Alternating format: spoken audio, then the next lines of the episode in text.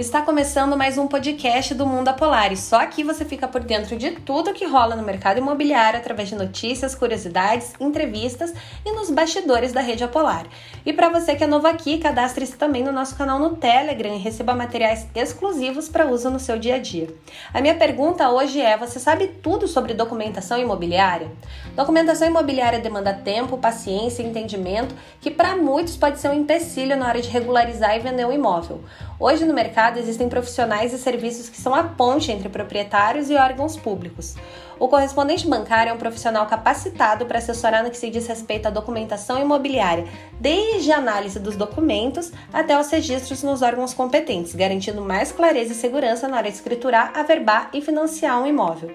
Hoje a minha conversa é com a Daniela Galiano, correspondente bancária, para tirar as principais dúvidas sobre o processo mais burocrático na hora da venda de um imóvel. Aguenta aí que depois do intervalo.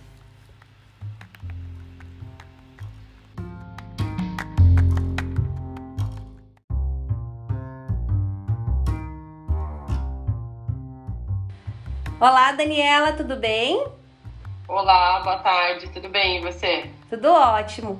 Vamos começar já tirando a principal dúvida. Qual a diferença entre despachante e correspondente bancário?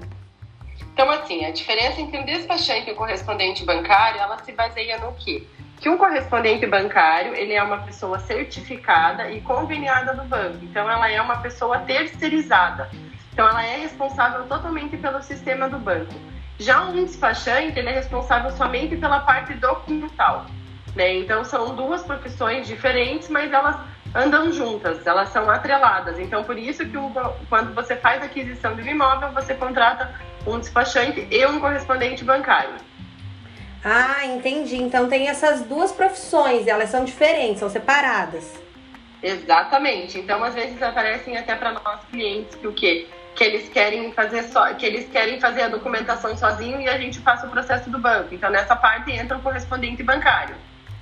Entendi. E nós podemos dizer que o correspondente bancário é um facilitador tanto na vida do cliente quanto na vida do corretor, afinal, essa etapa documental do imóvel leva bastante tempo, né? Eu já vou abrir a, aqui uma pergunta: que quem que paga o serviço do correspondente? Então, assim, é, ele é um facilitador, né? Porque ele, ele faz uma aproximação das partes, assim como o corretor, que ele é um intermediador.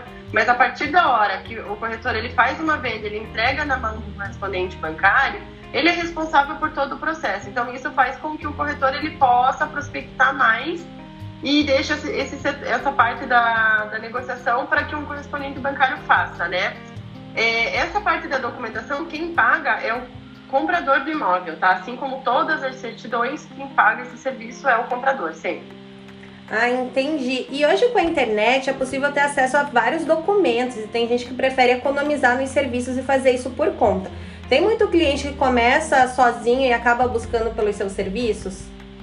Começa. Em média, 7 a cada 10 clientes, eles começam, de 10 que começam sozinhos, 7 eles acabam vindo para nós, né? Porque, que nem eu falo, a parte inicial do processo, porque o financiamento ele passa por muitas etapas, né?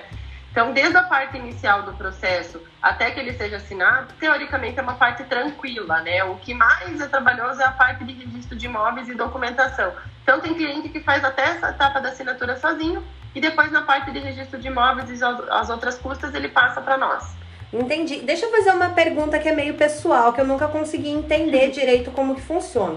Quando eu compro um imóvel que ele já está financiado, por exemplo, o proprietário fez um financiamento de 30 anos e está vendendo, é, faltando 20 anos para terminar o financiamento. O cliente ele pode mudar de banco o, o responsável pelo financiamento ou tem que continuar para aquele banco? Por exemplo, lá ele fechou com a Caixa e o comprador quer fazer com o Bradesco, por exemplo. Tem como fazer essa mudança ou não? Tem como, a gente chama de interveniente quitante essa situação, né? É, ela é um pouco mais lenta quando ela altera de um banco para o outro, mas ela acontece sim. Existem algumas regras para que isso ocorra, por exemplo, às vezes você tem um cliente que ele está com uma dívida, teu cliente vendedor, ele está com uma dívida do imóvel, não está pagando financiamento, aí você não consegue migrar para outro banco. Agora, se é do mesmo banco, a gente consegue fazer o processo sim. Então, tem algumas exceções e algumas regras para que o interveniente quitante ocorra. Entendi, essa parte é bem burocrática, né? E quando há irregularidade em algum dos documentos, o que que acontece? a venda cai, o, o imóvel então, assim, é, qualquer documento, qualquer documento que, que tenha, que ele tenha alguma regularidade, que ele tenha algum débito, tudo isso ele é empecilho, né? Então, às vezes eu falo, até uma verbação de casamento na matrícula, ela pode prejudicar o processo de financiamento. Então, é muito importante que em uma angariação é, pré, o corretor ele preste atenção nesses detalhes para que ele não atrase o processo de financiamento, porque que nem agora estamos em época de pandemia, qualquer averbação, qualquer baixa que precise ser feita na matrícula leva de 60 a 120 dias para um cartório evoluir, e esse é o prazo às vezes de vencer o crédito do teu cliente comprador. Então a matrícula ela precisa estar tá, tá mais redonda possível. E vocês apuram bem certinho se o imóvel tem débitos em aberto, como proceder quando a dívida é grande ou quando ainda há financiamento ativo no banco. Isso tudo vocês conseguem averiguar. Isso. Quando o cliente já, quando a gente tem a proposta com aceite, que é normalmente a etapa que a gente começa a prosseguir com o cliente, né? A gente já solicita a documentação do imóvel. Em paralelo, a gente já verifica a situação do vendedor, todas as certidões do vendedor, estadual, federal, trabalhista, se tem dívida do imóvel, situação do condomínio, né? É, a gente tem também um posicionamento que é muito importante, que é o que acontece com os cartórios também, né, com os registros de imóveis, que se não tem nada averbado na matrícula, teoricamente o imóvel está livre e desimpedido para financiamento em qualquer outra situação, né? Mas a gente sempre faz esse levantamento, a gente só consegue ter 100% de certeza que o imóvel está disponível com a matrícula com ônus. E falando em financiamento, uma grande dúvida para quem quer comprar um imóvel é escolher uma linha de crédito certa. Essa é uma questão que pode ser resolvida por um correspondente bancário, né? Perfeitamente. Então, assim, a gente tem um levantamento de todos os bancos, né? De todas as melhores taxas.